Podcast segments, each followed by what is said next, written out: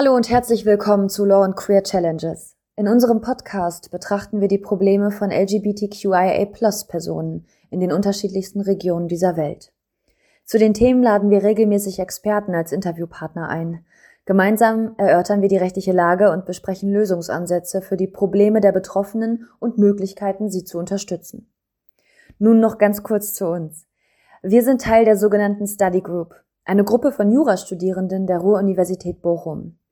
Entstanden ist diese Gruppe vor einigen Jahren durch die Initiative von Professor Dr. Kaltenborden. Seitdem erarbeitet und präsentiert die Study Group insbesondere völkerrechtliche Themen, organisiert dazu Podiumsdiskussionen oder lädt verschiedene Redner ein.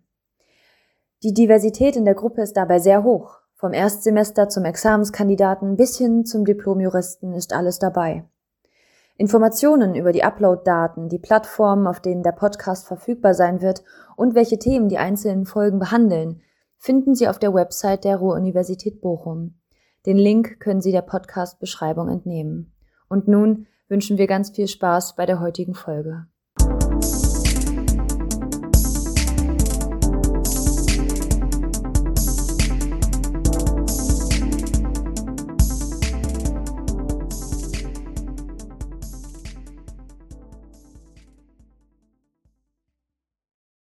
Herzlich willkommen zum zweiten Teil der Folge Queersein im Recht der Religionsgemeinschaften. Mein Name ist Ellen, ich sitze hier mit Judith. Hallo. Und mit Professor Dr. Jussen. Er forscht im Kirchenarbeitsrecht und ist außerdem im Vorstand der Evangelischen Kirche Deutschland. Möchten Sie noch einmal was zu Ihren Tätigkeiten in diesem Bereich sagen? Ja, das kann ich gerne machen. Ich äh, bin hier an der Ruhr-Universität in Bochum mit dem Lehrstuhl für Bürgerliches Recht und Arbeitsrecht und habe seit anderthalb Jahren äh, oder zwei Jahren inzwischen das Institut für kirchliches Arbeitsrecht gegründet und leite das auch. Damit wird eine meiner Forschungsfelder, glaube ich, ziemlich deutlich. Ähm, und ich bin tatsächlich auch in der Kirche engagiert, inzwischen in der evangelischen Kirche. Ähm, früher war das mal katholisch, ist aber schon lange her. Jetzt äh, in der evangelischen Kirche, da unter anderem nicht nur in meiner Gemeinde vor Ort, in der Gemeindeleitung, sondern auch im, so sagt man das, im Rat der EKD. Das ist quasi die Regierung der evangelischen Kirche in Deutschland. Da bin ich eins der 15 gewählten Okay, super, schön, dass Sie da sind. Äh, wir wollen uns heute der Frage widmen oder den beiden Fragen, wie äh, die Kirchen diskriminieren und warum sie das überhaupt können. Das ist unter anderem verankert im Kirchenrecht und was genau das ist, das erklärt uns jetzt Judith. Genau, also der Begriff Kirchenrecht löst ja bereits Verwunderung aus, denn wie kann eine Institution, die nicht Staatsgewalt im Sinne von Artikel 20 Absatz 2 Grundgesetz ist, überhaupt Recht setzen? Denn bereits im Jahre 1919 wurde durch die Weimarer Nationalversammlung die Staatskirche abgeschafft. Und auch heute ähm, verpflichtet unsere Verfassung den Staat zur Neutralität gegenüber allen Religionen. Und doch kommen den christlichen Kirchen in Deutschland eine gesonderte Rolle zu, die es ihnen erlaubt, gültiges Recht zu setzen. Der Grund dafür ist die gesonderte Stellung der Kirchen in der Gesellschaft. Der Staat sieht die Kirchen als wichtige Akteure des gesellschaftlichen Lebens an und im Vordergrund dabei steht das Prinzip der Subsidiarität. Demzufolge erbringt der Staat nur dort soziale und kulturelle Leistungen, wo es keine anderen Akteure gibt, die dies tun. Dieses Prinzip soll die kulturelle Vielfalt in den Bereichen der Gesellschaft aufrechterhalten. So wirken die Kirchen heute beispielsweise maßgeblich in den Bereichen Bildung, im Rahmen des Religionsunterrichts oder als Träger von Bildungseinrichtungen, kulturell zum Beispiel als Denkmalschützer oder sogar international im Bereich der Entwicklungszusammenarbeit mit. Zudem gehören die Kirchen neben dem Staat zu den größten Arbeitgebern in Deutschland. Sie beschäftigen insgesamt 1,3 Millionen Arbeitnehmerinnen und Arbeitnehmer. Um dieses Wirken innerhalb der Gesellschaft zu gewährleisten, hat der Staat sie zu Körperschaften des öffentlichen Rechts gemacht. Diese wird durch Artikel 4 und Artikel 140 Grundgesetz in Verbindung mit Artikel 137 Absatz 5 Satz 1 Weimarer Reichsverfassung garantiert. Damit ist die Kirche eine juristische Person, welcher staatliche Aufgaben übertragen wurden. Sie kann also über die Kirchensteuer Mitgliedschaftsbeiträge einziehen, Sie hat eine Dienstherrinnenfähigkeit inne. Das bedeutet, die Rechtsstellung ihrer Bediensteten kann öffentlich-rechtlich ausgestaltet werden. Und sie hat eine verfassungsrechtlich garantierte Rechtsetzungsbefugnis. Diese gilt allerdings erstmal nur im Verhältnis zu ihren Mitgliedern und Mitgliederinnen. Es ist also erstmal reines Innenrecht. Dennoch, ihre Autorität ist nicht zu unterschätzen und das werden wir auch heute erfahren. Bedeutet das aber, dass das Kirchenrecht immun ist gegen das weltliche Recht und verfassungsrechtliche Werte wie das Diskriminierungsverbot? Dieser Frage werden wir uns heute stellen. Ja, wollen Sie vielleicht mal einleiten und die Frage schon mal vorläufig beantworten? Ja, das kann ich natürlich, nein, ich kann sie nicht im Ergebnis beantworten, das ist wahrscheinlich schwierig. Also ich würde vielleicht zu dem Einleitungstext ähm, ganz kurz mal noch in Erinnerung rufen, dass es nicht nur die christlichen Kirchen sind, die von äh, der Verfassung geschützt werden, sondern grundsätzlich alle Religionsgemeinschaften, ähm, sofern sie denn, und das ist das Besondere, es bewerkstelligen können, sich zu einer Körperschaft des öffentlichen Rechts zu entwickeln. Also das ist jetzt schon sehr tief einsteigend in, das gesamte, äh, in die gesamte Materie.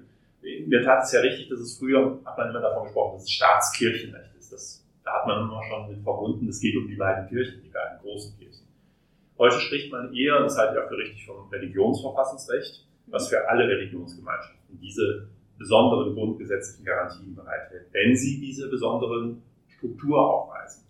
Ähm, das ist die Theorie. In der Praxis müssen wir feststellen, dass sie dann doch wieder recht haben. Denn diese Struktur der Körperschaft schaffen fast nur die beiden großen christlichen Kirchen. Das Judentum schafft es auch.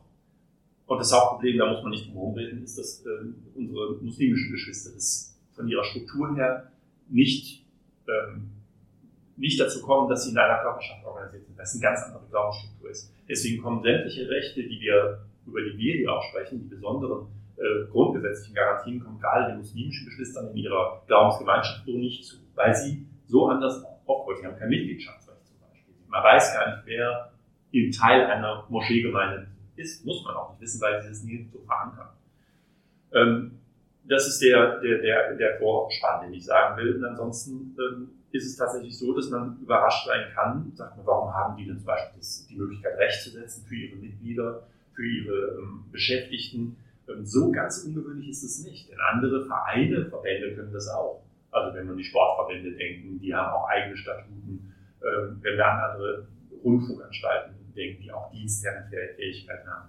Und trotzdem muss man natürlich fragen, wie kann das sein, dass eigentlich ähm, man eine Trennung von Staat und Kirche im Kopf hat, die in Deutschland auch kennt, und trotzdem so starke Stellung der Religionsgemeinschaften haben. Hängt damit zusammen, dass wir keine Staatskirchentrennung haben. Wir haben keine Staatskirche auf der einen Seite, wir haben auf der anderen Seite nicht die Trennung, wie sie in Frankreich zum Beispiel praktiziert wird, sondern wir haben das System der wohlwollenden Neutralität. Der Staat ist allen Religionsgemeinschaften gegenüber offen und sagt, ihr könnt das im Rahmen der Verfassung tun und wir ermöglichen euch eure Arbeit auch, in, indem wir bestimmte Dinge akzeptieren als Rechtsordnung. Zum Beispiel, dass ihr ähm, im Bereich des Arbeitsrechts, und dann komme ich zu meinem Thema, Sonderregelungen aufstellt. Das könnt ihr im Rahmen der Verfassung. Und wenn dann verschiedene Verfassungsgüter aufeinandertreffen, das kennt jede Juristin und kennt jeder Jurist, wenn die aufeinandertreffen, muss man vielleicht abwägen an bestimmten Gütern, aber die Kirchen und die Religionsgemeinschaften können ihre Vorstellungen auch in das Beschäftigungsverhältnis hineintragen.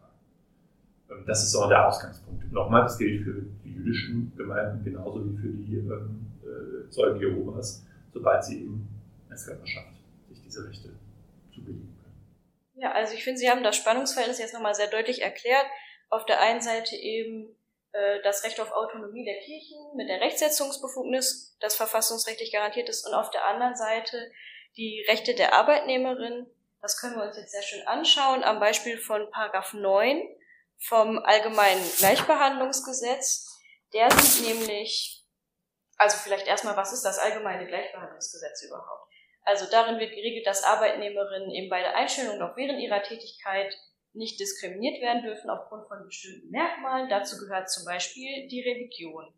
Und in Paragraph 9 gibt es dann aber eine Ausnahme für die Kirchen, die vorsieht, dass man äh, unterschiedlich behandelt werden kann, wenn das unter Beachtung des Selbstverständnisses dieser Religionsgemeinschaft gerechtfertigt ist.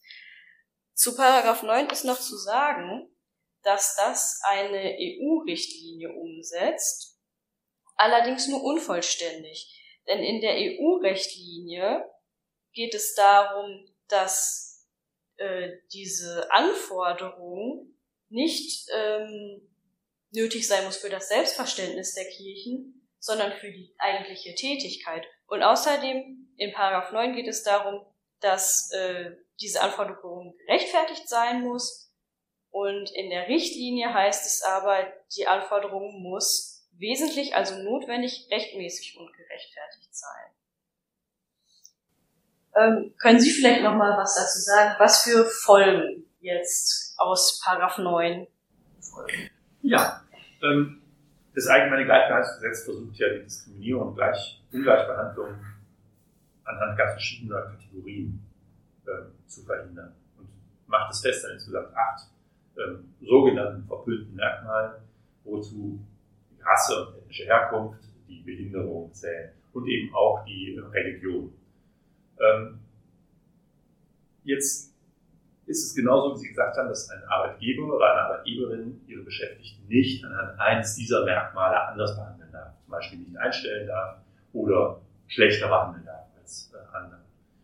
Ähm, den Kirchen war von Anfang an schon in der Richtlinie, der europäischen Richtlinie, ein Freiraum eingeordnet worden, weil man sich relativ schnell klar darüber war, dass man eine katholische Gemeinde ja nicht verpflichten könne, jemanden einzustellen, der bewusst das Katholische ablehnt. Das ist so jetzt das Hardcore Aussage, die Hardcore-Aussage dieser, dieser, äh, äh, dieser Richtlinie gewesen, dann der Umsetzung in Paragraph 9 Absatz 2 AGG, wo den Kirchen ein besonderer Raum eingeräumt worden ist.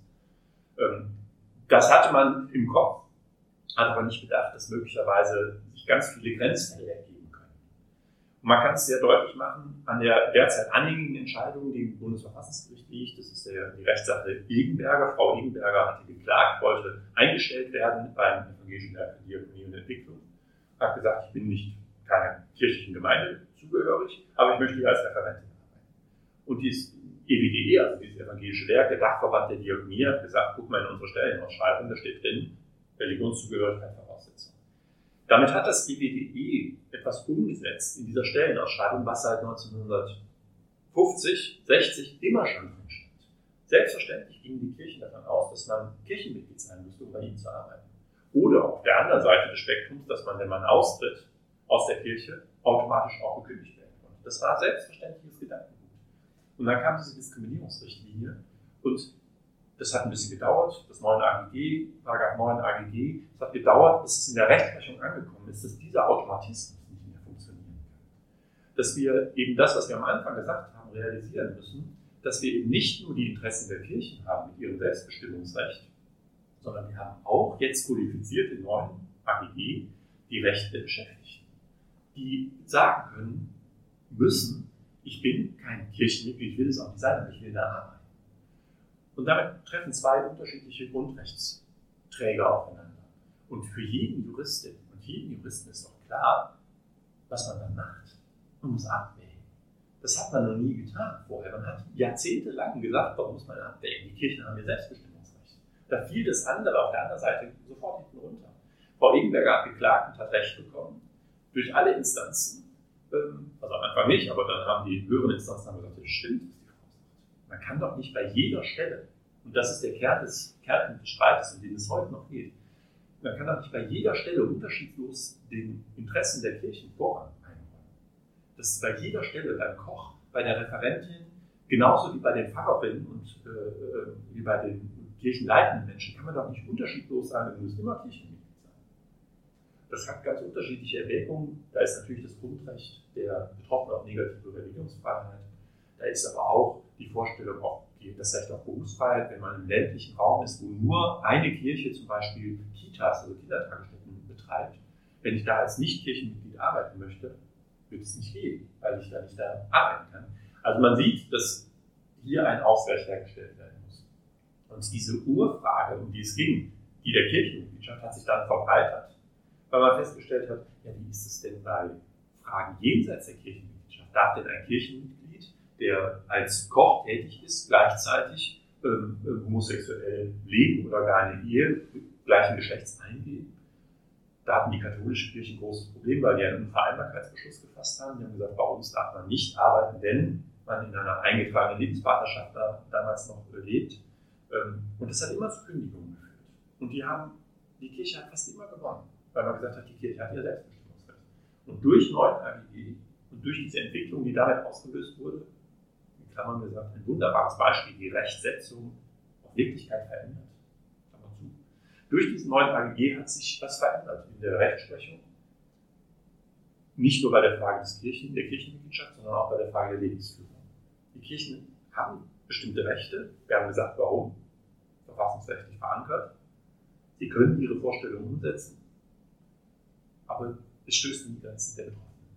Und genau das legt Paragraph 9 AGG nach. Nach, der sagt, die Kirchen dürfen es, aber nur dann, wenn es gerechtfertigt ist. Sie haben es ja vorhin gesagt. Die entscheidende Frage ist, wann ist es gerechtfertigt? Die Kirchen sagen immer. Oder haben es gesagt. Viele andere, was ich für richtig halte, sagen, nee, das heißt, immer ist nicht sondern abhängig von der Stelle, abhängig von der konkreten Aufgabe. Man muss genau gucken. Das, was die JuristInnen immer schon hatten, haben viele vergessen. 9 AGG vielleicht auch ein Umdenken dann bei den Kirchen wiederum äh, ja, ausgelöst, dass eben durch solche Fälle, in denen Diskriminierungen stattgefunden haben, in denen Fälle aufgetreten sind, in denen beispielsweise homosexuelle Menschen ähm, nicht als Arbeitnehmer oder Arbeitnehmerinnen ähm, in der Kirche äh, arbeiten konnten, dass sich da auch was bewegt hat, dass die sich überlegt haben, wie können wir das innerhalb unserer Kirche vereinen?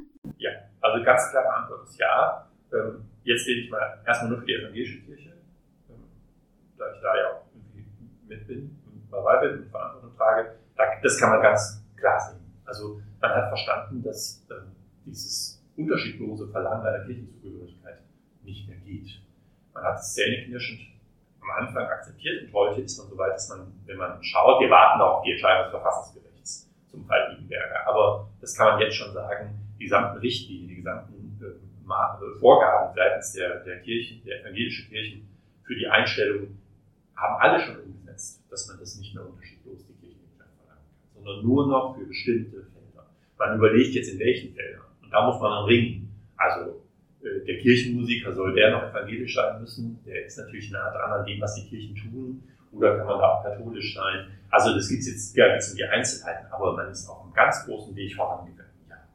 Ähm, bei der Frage der Kirchenmitgliedschaft. Noch nicht ganz so weit ist man bei der Frage, was ist mit dem Austritt aus der Kirche? Da sieht man so einen starken Bruch mit der Loyalität. Ähm, da können viele evangelische Menschen in Kirchenleitungen immer noch sagen, das ist ein absolutes No-Go.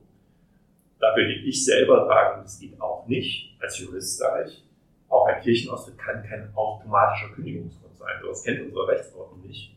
Wir müssen uns den Einzelfall anschauen. Mein Beispiel, das ich immer im Kopf habe, ist, dass ich doch differenzieren muss, ob ich austrete oder ich einen Arbeitnehmer vor mir habe, der ausgetreten ist, weil er oder sein, äh, sein Sohn oder sein Familienangehöriger Opfer eines Missbrauchs in der Kirche geworden ist oder ob der austritt allein, weil er Steuern sparen will, oder ob er austritt, weil er sagt, ich finde diese Organisation doof.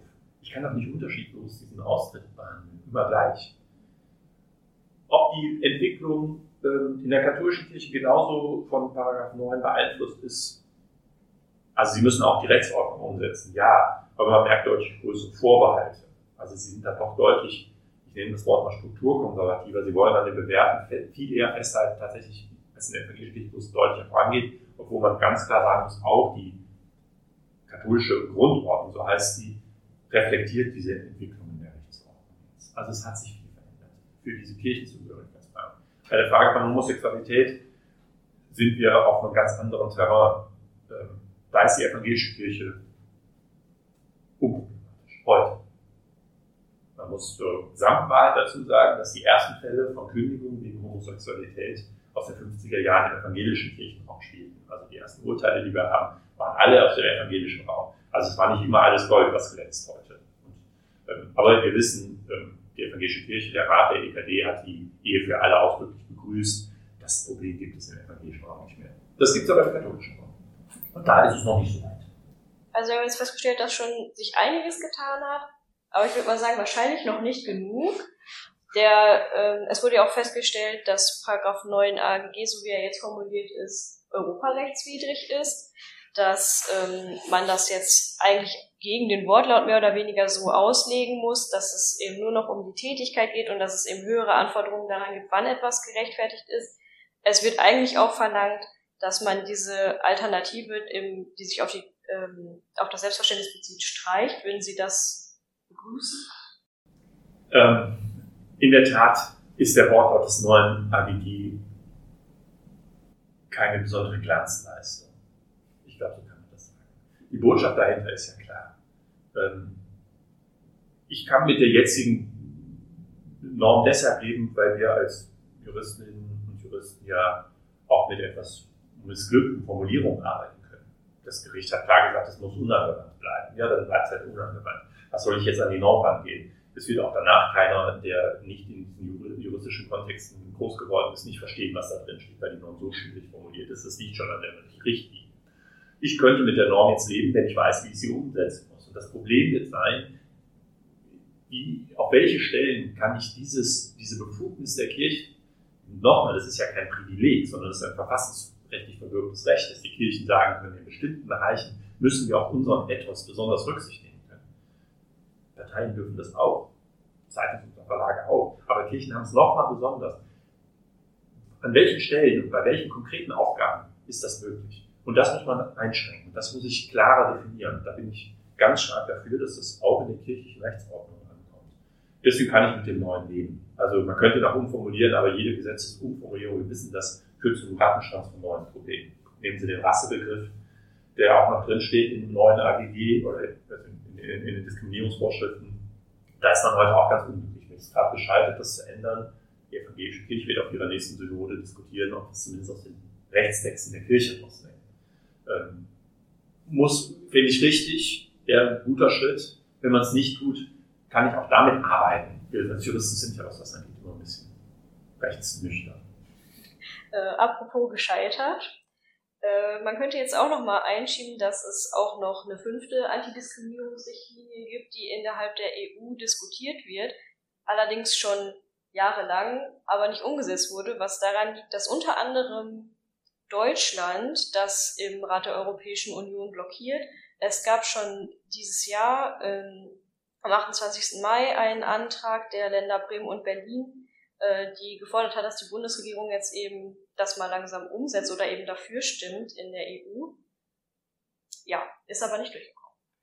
Liegt das vielleicht auch daran, dass äh, gerade in Deutschland äh, Kirche und äh, Staat noch in einigen Bereichen zumindest verzweigt ist? Oder wie erklären Sie sich äh, diese, diese Haltung?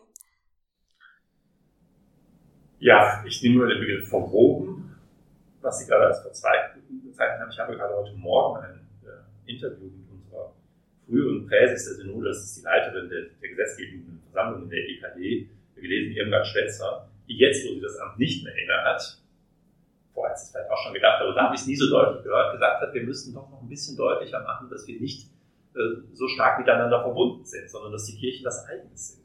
Und dass wir eben wirklich keine Staatskirche haben. Da bin ich. Das habe ich, sage ich im Rat seit sechs Jahren, seitdem ich da sitze, immer. Ähm, ja, ich glaube, dass vieles, was in dem politischen Diskurs stattfindet, noch stark davon geprägt ist, dass die Kirchen ein sehr starkes Gehör finden.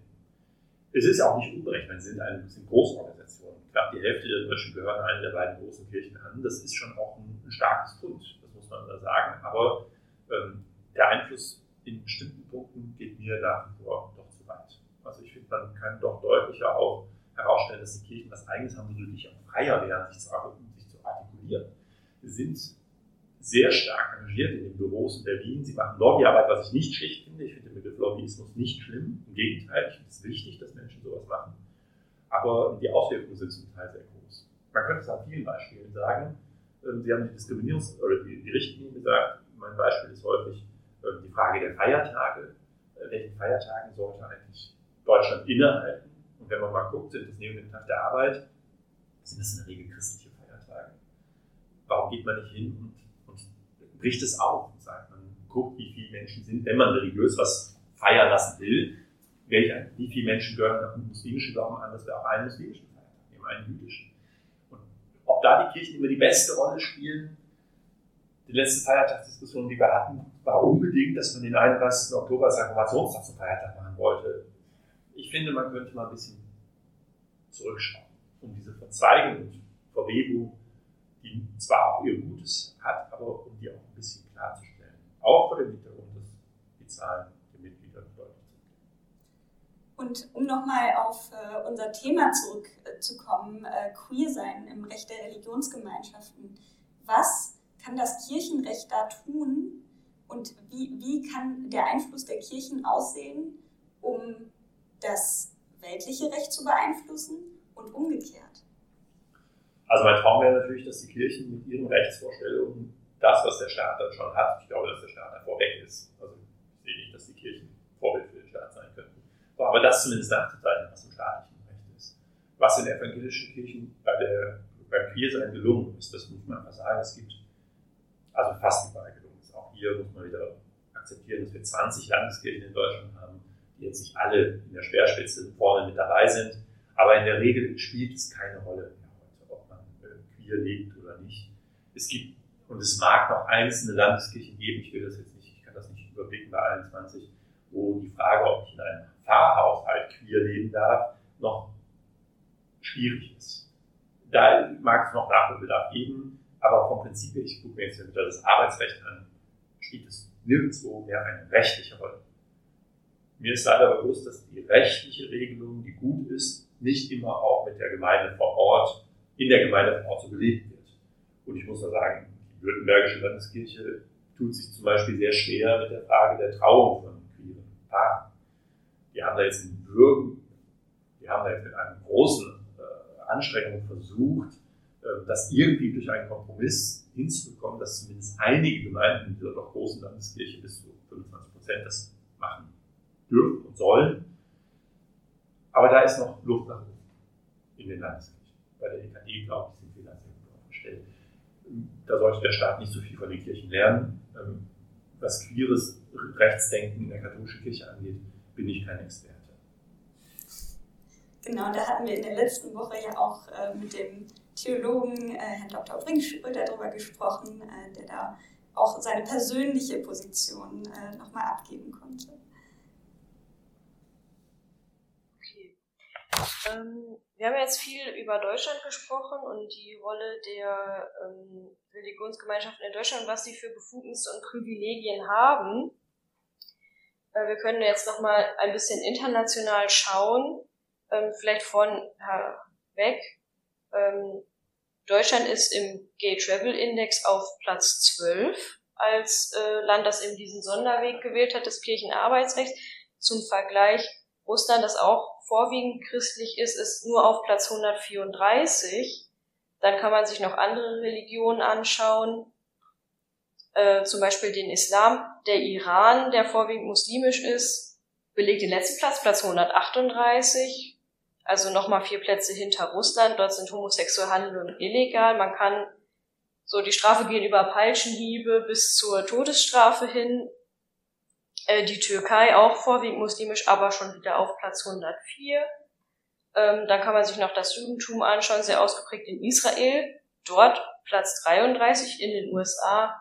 Ähm, Platz 47, wo es sehr gemischt ist, es kommt auf den Bundesstaat an. Ähm, ob da vielleicht sogar noch Strafen draufstehen oder ob man vielleicht auch geschützt wird, wie zum Beispiel durch die äh, ähm, gleichgeschlechtliche Ehe. Also was man hier feststellen kann, es ist jetzt nicht so, als wäre eine spezielle Religion besonders äh, queer-freundlich, ähm, sondern dass es eher darauf ankommt, was macht die Kultur vor Ort, wie geht die Gesellschaft damit um ähm, und insbesondere natürlich, was macht der Gesetzgeber aus äh, seinen auch religiösen Vorstellungen. Ähm, dazu vielleicht noch mal ein Beispiel. Es gibt viele muslimische Länder, in denen die Scharia, die dann aus dem Koran, aus dem Suchen sich so zusammensetzt, äh, eben als Rechtsquelle dient. Und diese Länder, die sind, wenn man sich mal ähm, so eine Karte, die Karte vom äh, LSVD anschaut, auf die wir auch verlinken werden, die sind da ganz weit hinten, was äh, den Schutz von Homosexuellen angeht, beziehungsweise die Bestrafung von Homosexuellen. Ja, können Sie dazu noch mal vielleicht Stellung nehmen zur Rolle des Rechts in anderen Ländern, nicht nur in Deutschland? Ja, ich bin natürlich kein internationaler Rechtler, das muss ich vorweg schicken. Und deswegen greife ich wieder darauf zurück, wo ich mich ein bisschen mehr zu Hause fühle. Ähm, und das ist die Frage des Queeren der Religion und im Religionsrecht. Da habe ich schon den Eindruck, die christlichen Kirchen waren in ihrer Geschichte nie eine Speerspitze der Entwicklung zugunsten des Schutzes von queeren Menschen. Das muss man einfach akzeptieren. Ähm, das ist bedauerlich und ich bedauere das als schwuler Mensch nochmal besonders mehr, weil ich in meiner Kirche natürlich sehr wohlfühle. Aber man muss andererseits sehen und kann es auch festhalten, dass seit spätestens im 20. Jahrhundert, Mitte des 20. Jahrhunderts, in den zumindest evangelisch-christlichen Kirchen der westlichen Prägung ähm, sich große Fortschritte abgezeichnet haben. Das gilt aber schon nicht für die evangelische Kirche. Also wenn man sieht, dass gerade ähm, äh, die lettische evangelische Kirche nicht queeres Thema, aber Gleichberechtigungsthema, die Frauenordination wieder zurückgedreht hat und wieder abgeschafft. Da sieht man, ähm, es ist keine Frage des Christentums. Die christliche Kirche als solche ist nicht besonders queer gut oder queerfreundlich. Trotzdem glaube ich, dass es in der Tat in vielen muslimischen Ländern da noch problematischer aussieht.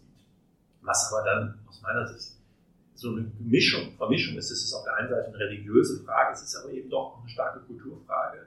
Und die spiegelt sich natürlich im Recht wieder. Das Recht ist ja nicht losgelöst von der Kultur des Landes oder von den, von den Gesamteinstellungen. Und dann ist in der Kultur die Religion ein Baustein. Und je stärker die Religion verankert ist, umso gewichtiger ist ihre, ihre Rolle auch. Und da kann man vielleicht nie gedacht, dass ich sowas mal sagen würde. Aber da kann man vielleicht froh sein, dass die Rolle der Kirchen in Westeuropa, insbesondere im westlichen Europa, stärker zurückgegangen ist. Ähm, weil das die Gleichberechtigung der, der queeren Menschen sicher eher gefördert hat. Als es damals so weit war, das würde ich auch festhalten, haben die evangelischen Kirchen zumindest verstanden, was das heißt, Gleichberechtigung und Schutz, und haben es dann übernommen. Aber es war dann, sie waren nicht an der Speerspitze, sind aber heute diejenigen, die es am in der politischen Diskussion mit am stärksten fordern. Also hat es eigentlich einen ganz guten Effekt gehabt. Man kann noch nicht sagen, was war Ursache, was war Wirkung. Und deswegen bin ich international, ähm, schaue ich mit gewissen Sorgen in viele Länder, würde aber nie sagen, dass ich in Deutschland sorgenfrei bin. Ich habe zwar gelernt, dass ich jetzt als schwuler Mensch auch gut leben kann. Und ich glaube, die äh, Stellung der queeren Menschen in Deutschland gut und wirklich sehr gut abgesichert ist. Das Recht hat alles getan, was es musste und konnte aber es ist natürlich nicht unumkehrbar. Und ähm, ich mag es mir nicht vorstellen, aber ich muss es immer wieder mir vor Kopf halten und mir vor Augen halten, dass es auch einen zurückgeben könnte. Dann gegen Widerstände auch aus den Kirchen, jedenfalls aus den evangelischen Kirchen, aber das ist nie unumkehrbar. Und deswegen können wir uns auf unserem Platz nicht ausruhen und sagen, ja, wir sind ja eigentlich ganz gut aufgestellt, ist doch super, brauchen wir die anderen, sind viel schlimmer. Ja, sind sie, aber auch unser, unser schöner Platz ist natürlich nicht sakrosankt. Auch er könnte dazu führen, wenn es andere politische Konstellationen gibt, ist die Ehe für alle auch wieder weg. Das ist nicht, äh, wenn ich das mal sagen kann, nicht Gott gegeben, dass es so ist, dass wir die Ehe für alle haben. Oder die Schutzmechanismen, die. Also da werden wir schon ähm, auch noch äh, jeden Tag für, ich auch nicht so häufig, aber jeden Tag für kämpfen müssen, dass wir als queere Menschen, nicht nur in der Kirche, sondern eben auch in der, in der, ähm, in der staatlichen Ordnung, den Platz haben, der uns diskriminierungsfrei zustehen muss. Damit äh, haben Sie einen ganz wichtigen Punkt angesprochen, und zwar, ähm, ja, wie sehr auch das Kirchenrecht von gesellschaftlichen Vorstellungen geprägt ist und äh, wie sehr sich diese auch verändert haben in, in den letzten äh, Jahrhunderten, aber vor allem im letzten Jahrzehnt auch.